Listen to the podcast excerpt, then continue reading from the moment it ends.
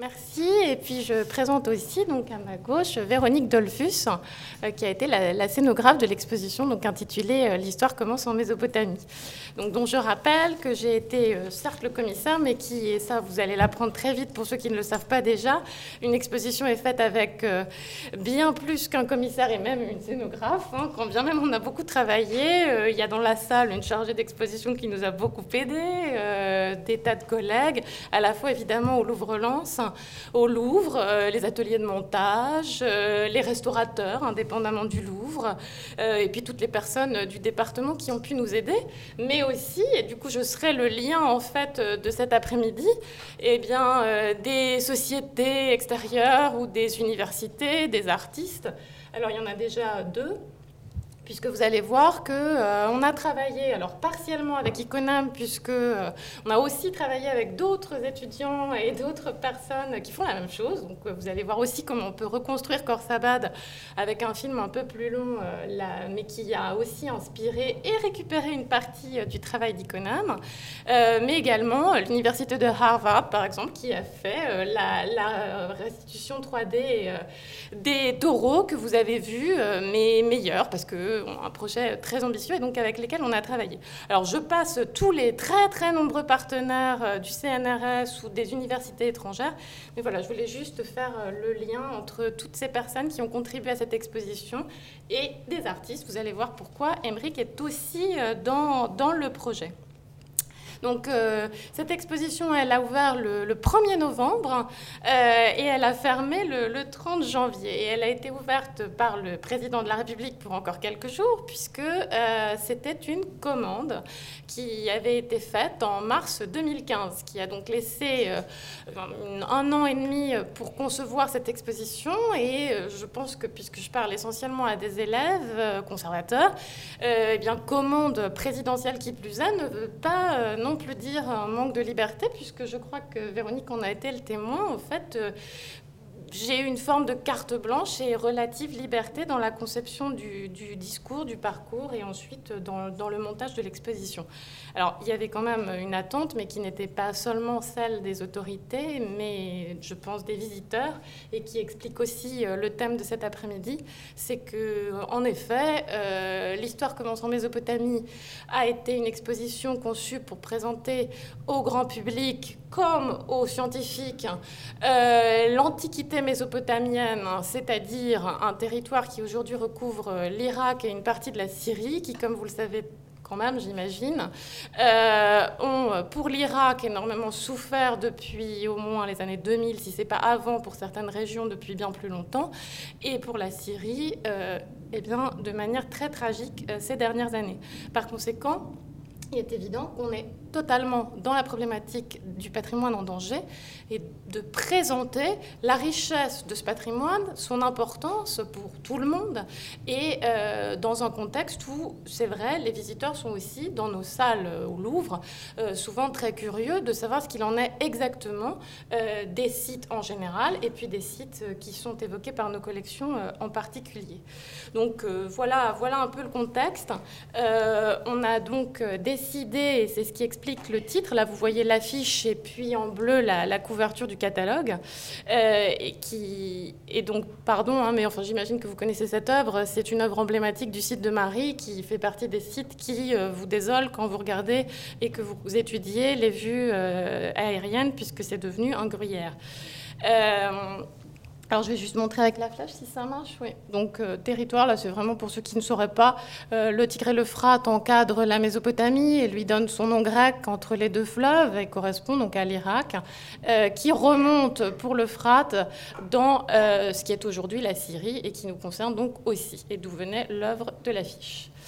Ça, c'est pour le cadre géographique. Et pardon, en fait, je vous ai mis, euh, puisque Véronique a travaillé aussi avec une graphiste qui n'est pas là, Claire Boitel, euh, qui avait réussi. Alors, pardon, parce que ça, c'est pas elle, en fait. Oui, non, ça, c'est un autre partenaire, puisque euh, là, j'avais travaillé avec l'atelier de cartographie de Sciences Po, que je vous conseille à tous, donc, et qui a réussi à faire cette carte assez chouette. et avec, on a ensuite récupéré avec Claire Boitel la même idée. C'était l'introduction de l'exposition et donc de, rappeler avec ce, petit, ce monde où se situait cette zone par rapport à nous, qui est très proche de nous en réalité.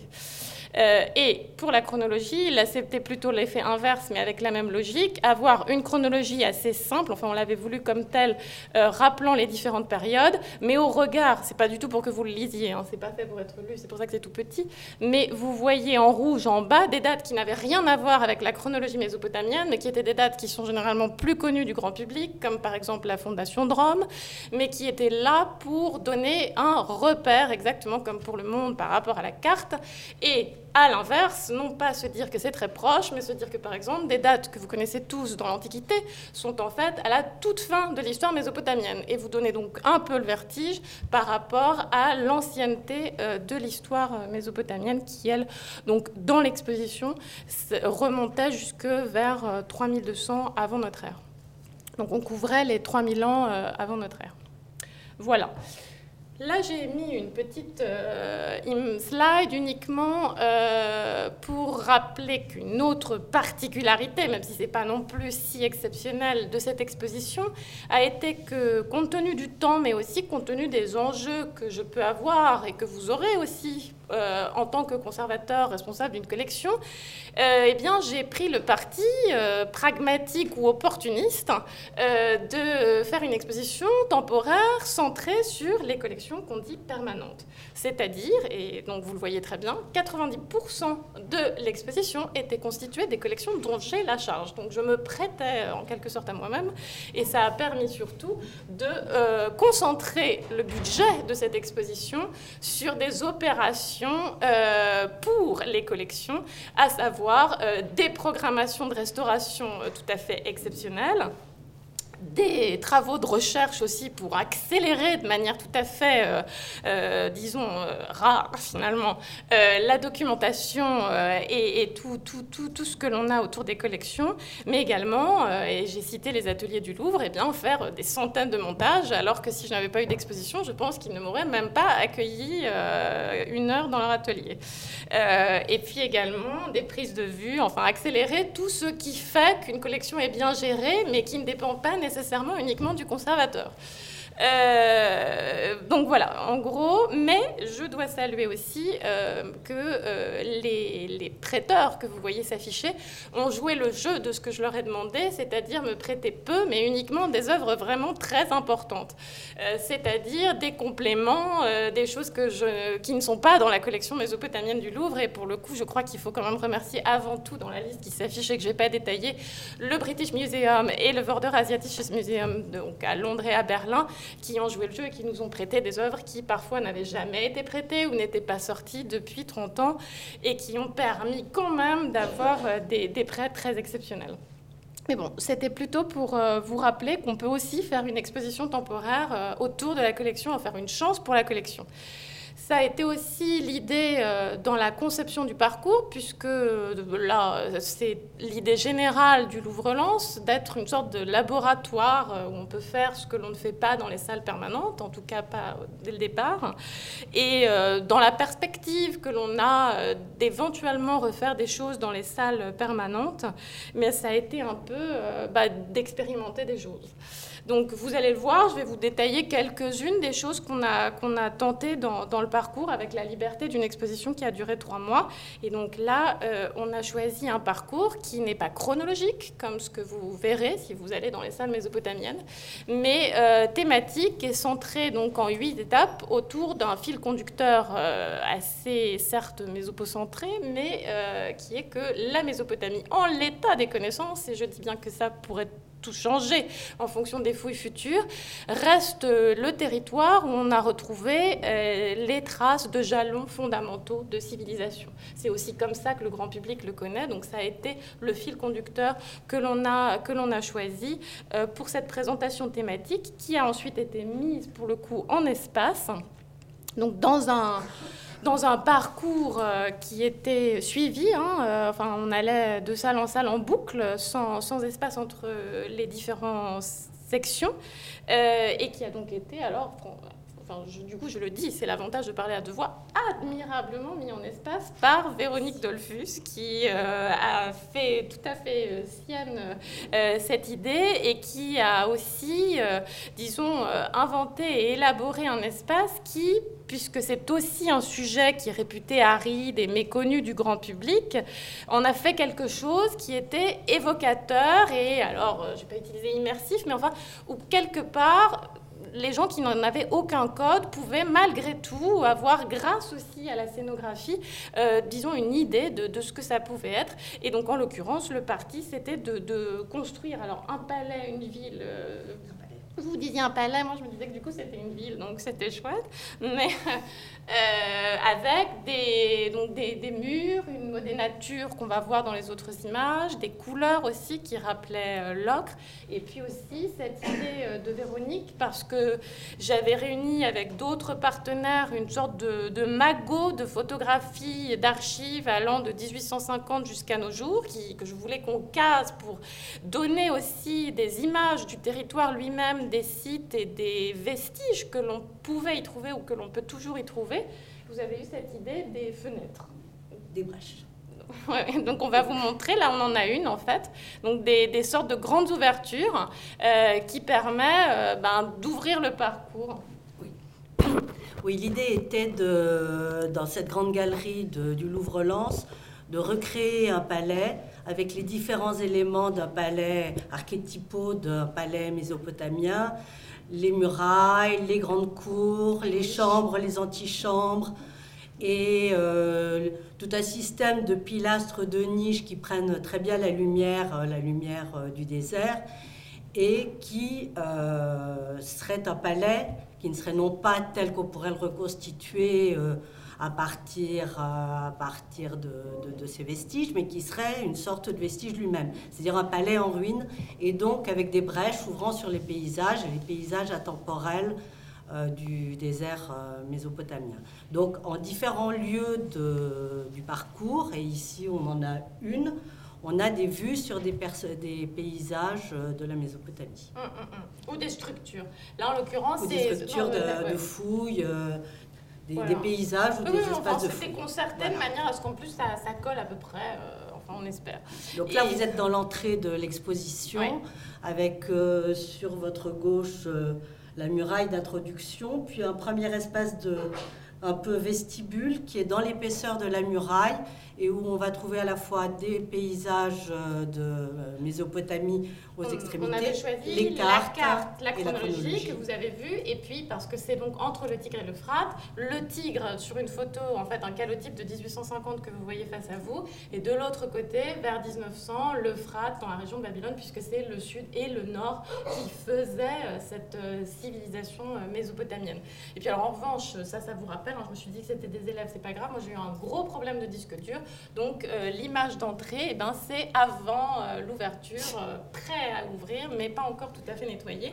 Et donc je salue aussi les collègues du Louvre qui sont venus et qui ont primé pour l'installation qui a été très courte. Donc les futurs élèves doivent aussi faire attention au délai d'installation des expositions. Euh, voilà, donc ça c'est effectivement euh, pour la scénographie et puis on va en voir un peu plus. Euh, on avait, avant d'avoir ce parcours donc, thématique autour des premières fois, souhaité avoir un certain nombre de, sections de préambule. Et un premier très important parce que d'une manière générale, cette exposition étant une exposition archéologique, vous allez voir, il y, y a de très nombreux types d'œuvres en termes de dimension, en termes de nature, de qualité esthétique même, puisqu'il y a des objets très utilitaires et puis d'autres qui sont des chefs-d'œuvre techniques ou esthétiques. Euh, mais avant tout ça, euh, dans ce contexte, euh, j'avais souhaité qu'on fasse une part à la, science et à l'imaginaire autour de la Mésopotamie, puisque quelque part, ça s'est nourri l'un l'autre et puis dissocié aussi dans d'autres cas. Par conséquent, on avait un premier grand espace en deux temps très différents, mais décloisonnés. Enfin, c'était décloisonné tout en, circulant de l'un à l'autre. Euh, vous allez voir donc une première qui était, alors que Véronique avait appelé la maison de fouille, mais assez chic, puisque c'était euh, une maison de fouille comme on n'en trouvait même pas au 19e siècle, avec un rouge 19e qui lui rappelle davantage les salles des musées euh, au 19e siècle, et qui était là pour introduire le propos en rappelant euh, comment on a, au 19e, tenté la redécouverte scientifique de la Mésopotamie à partir au départ de clichés essentiellement des auteurs antiques et de la Bible. Euh, donc on mettait en parallèle à la fois cette culture générale faite essentiellement de clichés et la culture scientifique naissante, et c'est ce que vous voyez à l'arrière-plan, avec des photos d'archives, les photos même d'identité des personnes qui se sont aventurées là-bas, et puis euh, leurs lettres, euh, les télégrammes qui pouvaient s'échanger, et puis tout, tout ce qui faisait finalement leur compte de dépenses, la vie courante de ces hommes, parce que pour le coup il n'y avait pas de femmes, euh, qui ont ensuite permis que les œuvres arrivent au musée. Ça nous paraissait d'autant plus important que ça permettait, dans l'idée, de décomplexer le visiteur, parce que c'est une science très récente, et que donc finalement, ben, il y a encore beaucoup de choses qu'on ne sait pas, mais aussi dans le contexte de patrimoine en danger, de rappeler précisément comment les œuvres étaient arrivées, comment on était un département archéologique, et qui, quand bien même, effectivement, vous irez peut-être pas comme en 1840, malgré tout, c'était une démarche scientifique et qu'il n'y avait pas d'œuvres issues de pillage dans l'exposition. Bon, et ça, c'était ensuite mis en relation avec le fait que malgré les avancées scientifiques toujours en cours dans le domaine, euh, eh bien, on avait en fait, vous voyez l'ouverture de cette maison de fouille, un autre espace, lui, complètement blanc, qui était une grande projection immersive autour de l'imaginaire qui avait pu être développé, pour le coup, euh, depuis l'Antiquité jusqu'à nos jours, euh, autour de la Mésopotamie. Et là, en mêlant, déjà que dans la maison de fouille, on avait mélangé, vous le voyez, des peintures, des arts graphiques, des objets et puis des documents d'archives de toutes sortes. Là, dans cette projection, on a mélangé aussi tous les médias, donc allant euh, des beaux-arts, l'architecture, le design, euh, les jeux vidéo, enfin tout ce qui pouvait toucher la culture des uns ou des autres, selon le bagage culturel qu'on a, et montrer autre facteur euh, pour décomplexer le visiteur, c'était de rappeler, comme je le fais à mes élèves qu'en fait, euh, la Mésopotamie n'est pas si inconnue que ça, même au contraire, parce que je pense que vous avez tous entendu parler des jardins suspendus de Babylone, euh, euh, de la tour de Babel, j'en passe, j'en passe. Hein. Donc en fait, il y, a beaucoup, beaucoup de choses qui permettent d'accrocher le visiteur au départ. Et puis après, donc là, vous avez un autre exemple. alors j'avais mis un film, mais ça, ça va peut-être être long, c'est juste pour vous dire qu'on avait aussi mis du son.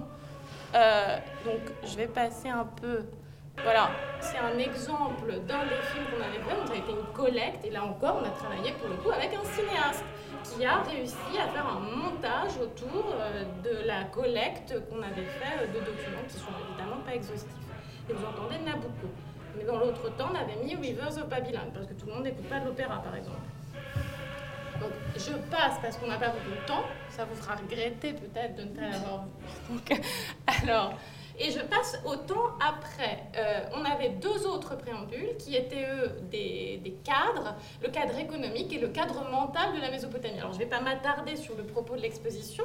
Là, je vous l'ai mis surtout parce qu'évidemment, pour le cadre économique, dans les deux cas, vous voyez ici à la fois les fenêtres dont on a parlé, mais aussi le challenge qu'a relevé Véronique, c'est-à-dire de, rendre bien visibles et compréhensibles des objets d'échelle et d'intérêt assez variés.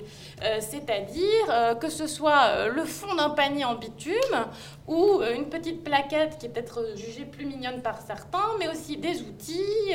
on avait des graines, on avait aussi des bijoux en or magnifiques que vous voyez là.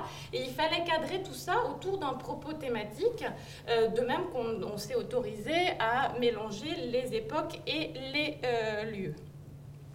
Là aussi, dans le monde religieux, euh, bah, je crois que Véronique a bien réussi avec les couleurs et les formes de vitrine, donc c'est des idées hein, qui sont lancées, à, aider à ce que le visiteur ben, intègre le discours de manière presque intuitive et sans nécessairement avoir à lire les textes qui, eux, accompagnaient bien sûr aussi l'exposition, de même que, des schémas.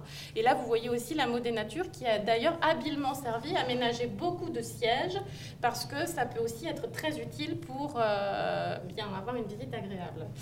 Voilà, donc je passe évidemment là-dessus et je signale juste que ça c'est peut-être pour les élèves archéologues. On a essayé le plus possible, là c'est un peu la scénographie, un peu euh, la, liste d'œuvres, et bien d'avoir des œuvres qui s'expliquaient par elles-mêmes. Et c'est le cas ici avec des supports d'offrandes que l'on a identifiés, nous, en archéologie orientale, grâce à l'iconographie. Et donc on s'est dit qu'après tout, le visiteur n'est pas plus bête que nous-mêmes. Et donc si on met euh, l'image et l'objet, il comprendra tout aussi bien que l'archéologue.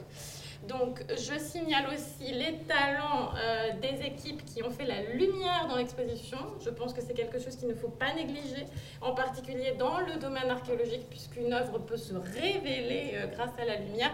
Et donc, j'ai pris l'exemple là de cette petite tête de taureau, mais c'était le cas plus généralement dans l'exposition. Surtout sur les tablettes. Et les tablettes, oui, oui. Enfin, globalement, il a quand même eu un peu à mettre en valeur toute l'exposition. Donc, euh, oui, mais les tablettes, euh, les tablettes cunéiformes sont particulièrement délicates à mettre en lumière. C'est vrai, c'est vrai. dire qu'il a bien fait. Ouais, non, non, il a, il a très bien travaillé. Euh, la partie sur les premières villes, le défi c'était d'évoquer une architecture qui a généralement euh, disparu et qui donne du fil à retordre même aux archéologues puisqu'on arrive sur un site qui n'est pas vraiment lisible. Euh, donc pour un grand public, là pour le coup, c'est pas comme la vitrine que je viens de vous montrer, ça n'est pas intuitif. Donc on a d'abord voulu expliquer ça, c'est-à-dire montrer, on a eu la chance de trouver une maquette un peu en ruine qui a été restaurée pour l'exposition, qui est une maquette de la fin du 19e siècle, des fouilles ratées, entre guillemets, parce que c'est vrai qu'ils n'avaient pas bien compris les structures, qu'ils étaient passés d'une structure à l'autre. Enfin, la stratigraphie n'avait pas été bien maîtrisée, mais c'est vrai que ça donnait une bonne idée, surtout mise en avant, alors avec pour le coup un collègue espagnol qui avait fait des films sur place exactement à l'endroit donc de la, de la, de, de la maquette, à Tello dans le sud de l'Irak, montrait comment ben, une architecture d'argile fondue avec le temps se confond avec le sol lui-même et rend euh, d'autant plus compliqué euh, la compréhension euh, donc, des structures quand on les retrouve. Donc c'était le préambule. On a aussi montré comment, pourquoi finalement on expose nous dans nos collections des œuvres souvent en négatif, c'est-à-dire ce qu'on a retrouvé dans les fondations ou ce qui reste quand on a perdu les murs, le plafond, les portes, euh, voilà. Donc euh, on a essayé du coup de montrer pourquoi on a le négatif et par conséquent essayer aussi de leur faire comprendre tout ce qui, tout ce qui manquait et qui est très monumental. Alors, de très monumental, une manière aussi, c'était là euh, un autre euh, partenaire, puisque c'est une autre maquette, cette fois des années 1930, d'une structure bien mieux conservée, puisqu'elle était pour le coup en briques cuites et non crues, comme la plupart. Et là, ben, on a mis en regard avec l'art contemporain. Et je ne vais pas du tout m'attarder, puisque Émeric Luisset va vous expliquer comment il a travaillé et fait les photos que vous voyez au-dessus de la structure, mais qui permettaient, c'est ça qui nous a intéressés, d'avoir tout d'un coup une ouverture sur à la fois la structure telle qu'elle était réellement, avec les différents plans choisis par l'artiste, mais aussi quand même euh, les traces euh, de ces fouilles euh, qui ont carrément retravaillé paysage en quelque sorte, sans, le vouloir. Voilà, donc il y a d'autres moyens, c'est à nouveau les photos, alors non pas d'un artiste vivant, mais euh, d'archéologues décédés, euh, qui ont pu prendre des structures qui depuis se sont dégradées pour l'une, et puis ici qui ont été restaurées de manière peut-être un peu, euh, enfin, disons, discutable par Saddam Hussein. et c'est donc l'image de gauche qui est la ziggurat d'Our, qui est précisément ce qui a été représenté euh, dans cette maquette. Parenthèse, autre partenaire, là c'est carrément des étudiants un peu plus jeunes que vous, hein, des étudiants de Strasbourg qui dans leur programme pour étudier l'architecture mésopotamienne, cette année-là du coup, en plus du coup en vue d'être exposés, ont fait une maquette du complexe euh, sacré euh, d'Our. On a quand même nous aussi travaillé. Donc euh, sur les objets, eh bien, on a bien sûr, je vous ai parlé de ce, programme assez large de, recherche, de restauration, etc. sur les collections, mais on a aussi essayé de sortir des éléments monumentaux qui n'avaient pas ou mal été montrés jusque-là. Et donc j'ai pris un exemple, c'est à Tello, euh, ce vestige de colonne dont on estime qu'elle pouvait, qu'elle pouvait être aussi haute que celle de l'église de la Madeleine, et qui, euh, en remontant le puzzle des briques, quelques-unes des briques qui avaient été rapportées, eh bien, permettait de donner au moins un peu de l'échelle monumentale qui a été euh, admirée et critiquée dans l'Antiquité, mais qui est généralement euh, presque pas montrable de nos jours. Et puis un dernier exemple, puisqu'on en a déjà beaucoup parlé, là je fais le lien pour le coup avec Gaël, c'est Khorsabad. Khorsabad qui est un des sites les plus importants pour notre collection.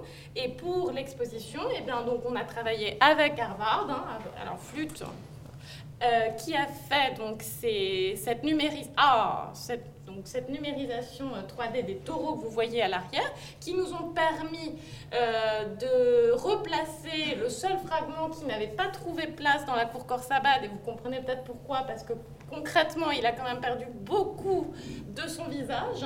Donc le petit fragment, enfin le petit, un peu monumental quand même, euh, de tête de taureau euh, n'est compréhensible quelque part que dans cette mise en scène qui par ailleurs nous permettait euh, de, ne pas déplacer les taureaux indéplaçables hein, et de donner une échelle de Corsabad dans l'exposition en imaginant que ce très grand panneau pouvait prendre place au-dessus. C'est-à-dire que là, ça a beau être très grand puisqu'on a fait tout ça sur à peu près 1000 mètres carrés, c'est malgré tout pas du tout assez haut pour donner cette monumentalité de l'architecture mésopotamienne.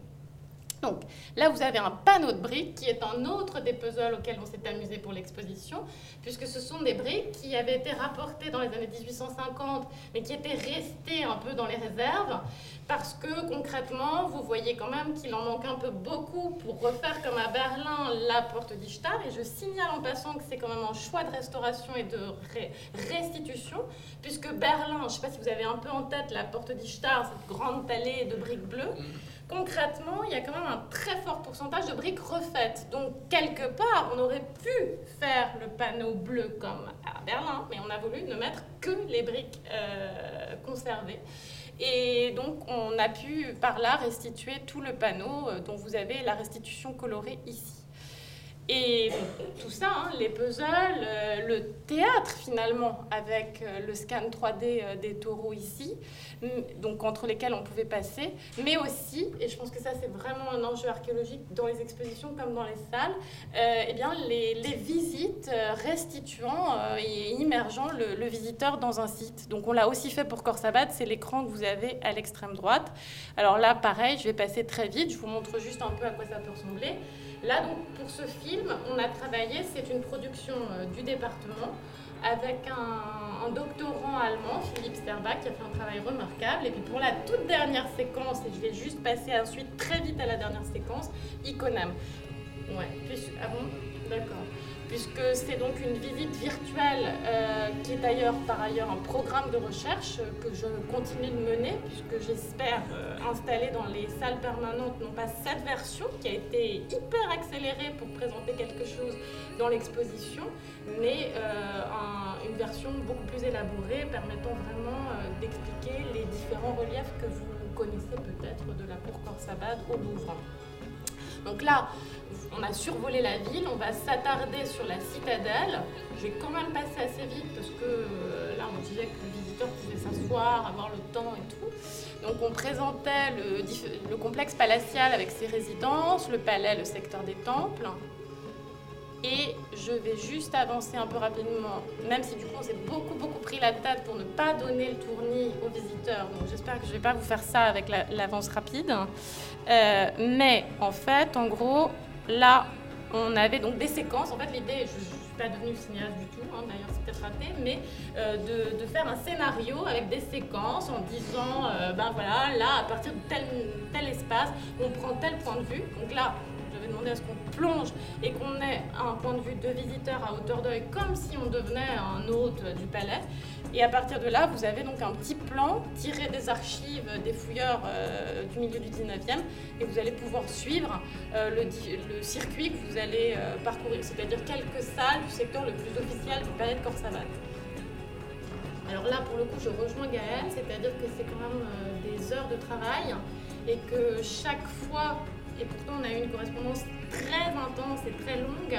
Euh, chaque fois que je disais à Philippe qu'il y avait une erreur architecturale, eh ben, il avait euh, visiblement une angoisse parce que c'était euh, beaucoup de temps passé à l'ordinateur pour rectifier ce qui, sur un dessin, pourrait sembler assez rapide à faire.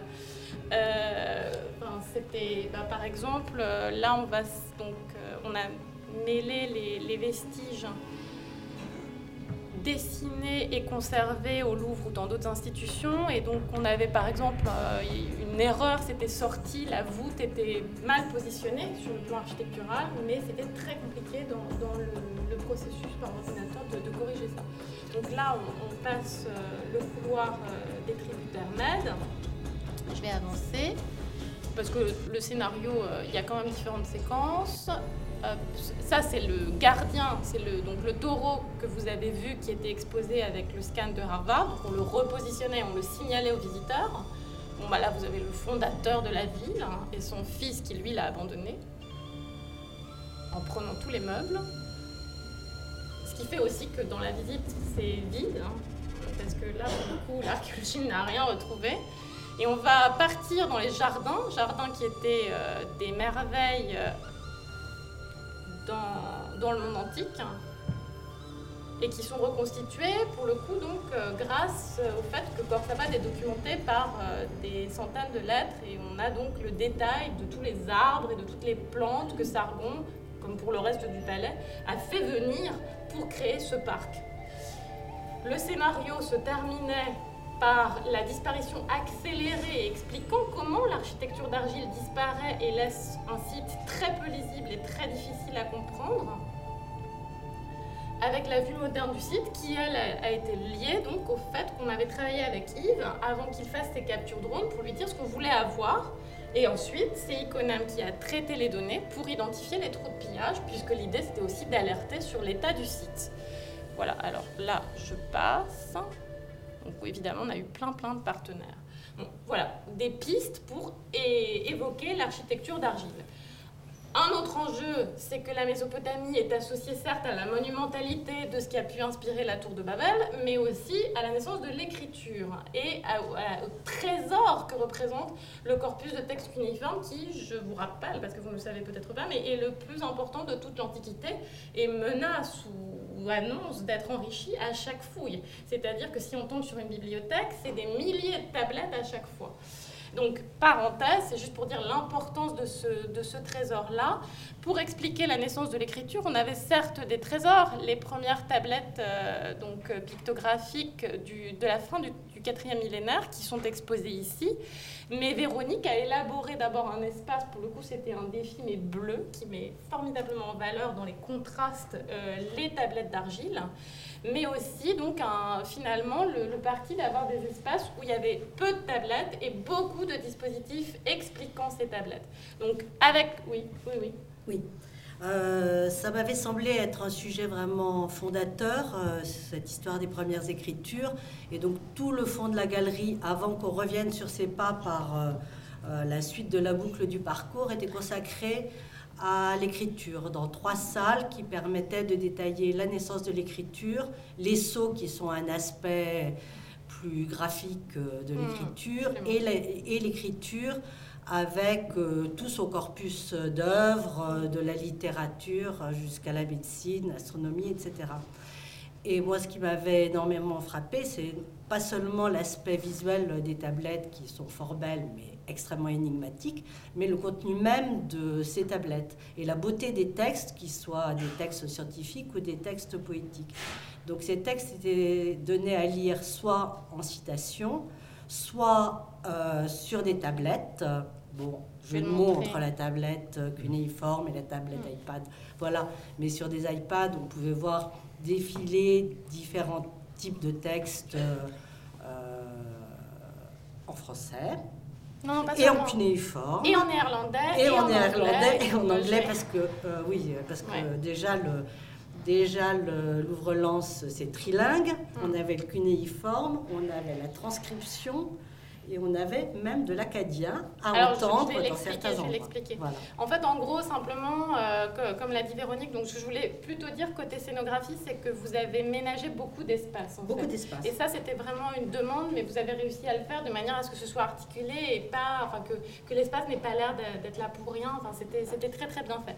Donc, vous avez ménagé de l'espace pour un film qu'on a fait avec le CNRS, élaboré exprès pour l'exposition, expliquant de la naissance de l'écriture jusqu'à tous les usages qu'on avait pu en faire. Donc, c'est ce que vous voyez ici, mais aussi le banc, euh, puisque pour le coup, euh, avec des détracteurs, mais aussi euh, des collègues qui voulaient faire ça depuis longtemps pour le coup, un, collègue de Cambridge, on a pris le parti, et je crois que c'est vraiment la première fois qu'on l'a fait, de faire entendre en langue originale des tablettes, euh, pour le coup, acadiennes. Donc euh, je passe sur les différentes langues, on pouvait faire en sumérien, en acadien, on a choisi de le faire euh, en acadien.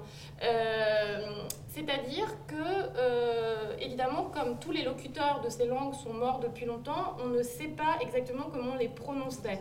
L'enjeu est donc que, d'un point de vue d'ailleurs généralement français, euh, s'y risquer, c'est forcément échouer, puisqu'on n'aura jamais la réponse. En revanche, le problème est qu'on a quand même de sérieuses pistes, et en particulier pour l'acadien qui est une langue sémitique. Donc, euh, quand on sait que la plupart des tablettes étaient lues, sinon chantées, et que certaines sont Véronique a été séduite et j'en étais contente, et le public aussi, je l'espère. Mais certaines sont des poésies qui ont des rimes, enfin c'est comme n'importe quelle chanson, vous entendez la musicalité du texte. Donc l'idée était de s'y risquer quand même, avec l'acadien qui était peut-être le moins risqué, mais d'y répondre sans y répondre et en signalant euh, tout, ce qui fait qu'on ne fait jamais en fait. C'est-à-dire, et ils étaient d'accord et conscients qu'ils étaient choisis pour ça, j'ai contacté quatre collègues qui ont des accents très forts dans chacune de leurs langues et qui ont lu, euh, ça a duré une minute le tout, euh, sept mêmes lignes d'un extrait de l'épopée de Gilgamesh, à la suite les uns des autres, et en ayant chacun un accent très fort en arabe, très fort en hébreu, et très fort en anglais et en allemand, parce que ça, c'était des langues que le public de Lens pouvait peut-être plus entendre comme accent que l'hébreu ou l'arabe. Enfin, je ne prendrai pas les paris. Mais en tout cas, on s'était dit que comme ça, on entendait la musicalité du texte, j'espère, parce que si vous écoutez une chanson euh, en chinois, bah, vous entendrez quand même des choses qui reviennent. Mais euh, on entend aussi que quelque part, il y a aussi le très très fort accent de chacun dans leur langue moderne. Donc c'était une manière d'y répondre et ça a plutôt marché. Donc euh, quelque part, euh, ben, on poursuit le programme donc avec ce collègue de Cambridge qui lui travaille vraiment sur l'aspect bien vocal de, de ces tablettes. Un autre enjeu, vous l'avez un peu dit, c'est que ces tablettes, là, beaucoup, pour toutes celles qui étaient de la pratique administrative, elles sont scellées. C'est-à-dire que euh, bah, les sceaux, on en a des milliers comme les tablettes parce que ça servait euh, de signature, de marqueur, ça servait à fermer les portes, à fermer les enveloppes, à fermer tout. Par conséquent, l'enjeu, c'est que ce sont de tout petits objets, très beaux mais tout petits, flûtes. Et donc, et bien là, on a joué sur les échelles. Sur les échelles avec Véronique et Claire, en faisant des grands agrandissements pour en faire des bas-reliefs imaginaires. C'était un titre que Malraux avait donné à une exposition de sceaux antiques. Donc, montrer que agrandi, le petit sceau qui tient dans, ça euh, devient monumental, mais aussi, alors là, vous voyez moins bien, avec Oxford cette fois, mais ça c'est un programme qu'on a nous depuis très longtemps au département qui nous sert à lire les tablettes, euh, eh bien c'est faire jouer la lumière sur les tablettes de manière à éviter la manipulation trop fréquente de certaines de ces tablettes. Donc en gros, on considère que si on prend une tablette sous différents éclairages, en moyenne 70, pour avoir toutes les lumières, Ensuite, il suffit de faire jouer la lumière sur l'écran de ces photos compilées entre elles pour pouvoir la manipuler, mais virtuellement, et éviter que euh, Mahmoud, qui est là, n'ait trop de chercheurs qui viennent et que les tablettes ne s'abîment. Donc, l'idée, ça a été simplement de mettre à disposition ça sur certaines des tablettes et certains des sceaux qui étaient dans l'exposition et que le visiteur puisse agrandir énormément, donc, mais cette fois lui-même, pas nous sur le mur en choisissant l'échelle, et aussi faire jouer la lumière pour mieux voir. Là, euh, Véronique l'a dit rapidement, sur les textes, ben, notre enjeu, ça a été, mauvais jeu de mots ou pas, euh, des tablettes numériques. Donc des iPads qui permettent de pouvoir euh, laisser le visiteur choisir et voir les extraits qu'il souhaite sur les tablettes exposées. Je termine sur les, deux dernières sections rapidement, puisque là, euh, ben, vous voyez pour les premiers rois, l'exposition temporaire permet quand même de présenter des choses exceptionnelles, comme les peintures que vous voyez, qui n'ont jamais été montrées qu'une seule fois en 1930 avant Lens, parce que ce sont des documents graphiques d'originaux qui n'existent plus, qui existent aussi en archéologie, donc des relevés de choses comme Banyan, qui euh, aujourd'hui n'existent plus pour ce qui est de l'original. Le propos thématique a aussi l'avantage de pouvoir mettre en perspective des œuvres qui sont distantes de plusieurs siècles, c'est ce que vous voyez ici, mais qui mettent aussi en évidence la permanence de l'imagerie, par exemple ici royale, et donc la permanence d'un certain nombre d'éléments qui font la civilisation mésopotamienne. Donc là, je passe un exemple.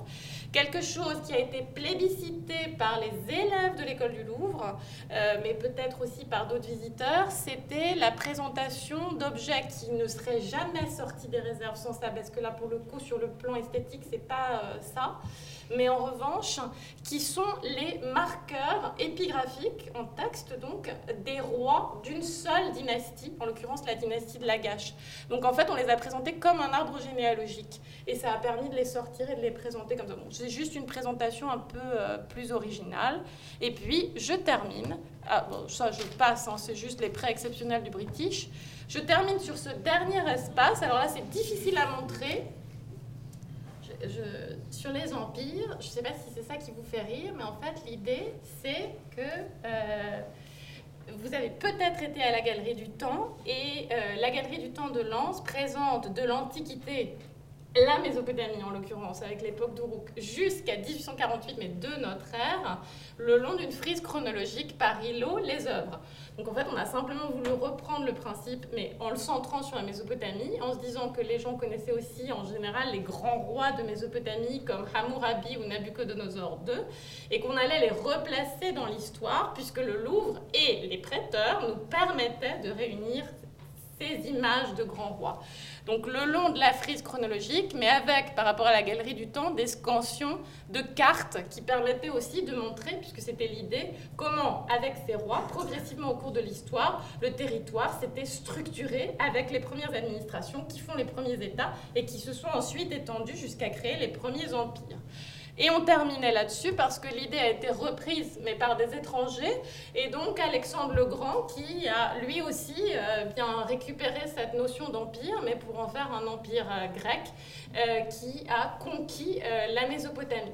Et là, autre partie, on avait dans cette fin, cette conclusion, ou épilogue, mis la tête d'Alexandre, euh, qui lui a souhaité restaurer Babylone, mais est mort trop tôt à Babylone même pour le faire, mis en regard avec une projection, et je terminerai là-dessus, mais vous la voyez à l'arrière, euh, une projection qui était une boucle, c'est-à-dire qu'on reprenait certaines des images qui étaient dans les fenêtres scénographiques, mais qui étaient surtout destinées à montrer ce qu'il restait et la richesse du patrimoine qui se trouve sur les territoires irakiens et syriens, tout en signalant pour les plus importants tout ce qui avait été détruit et quand et à quelle occasion, et en particulier dans les deux à trois dernières années.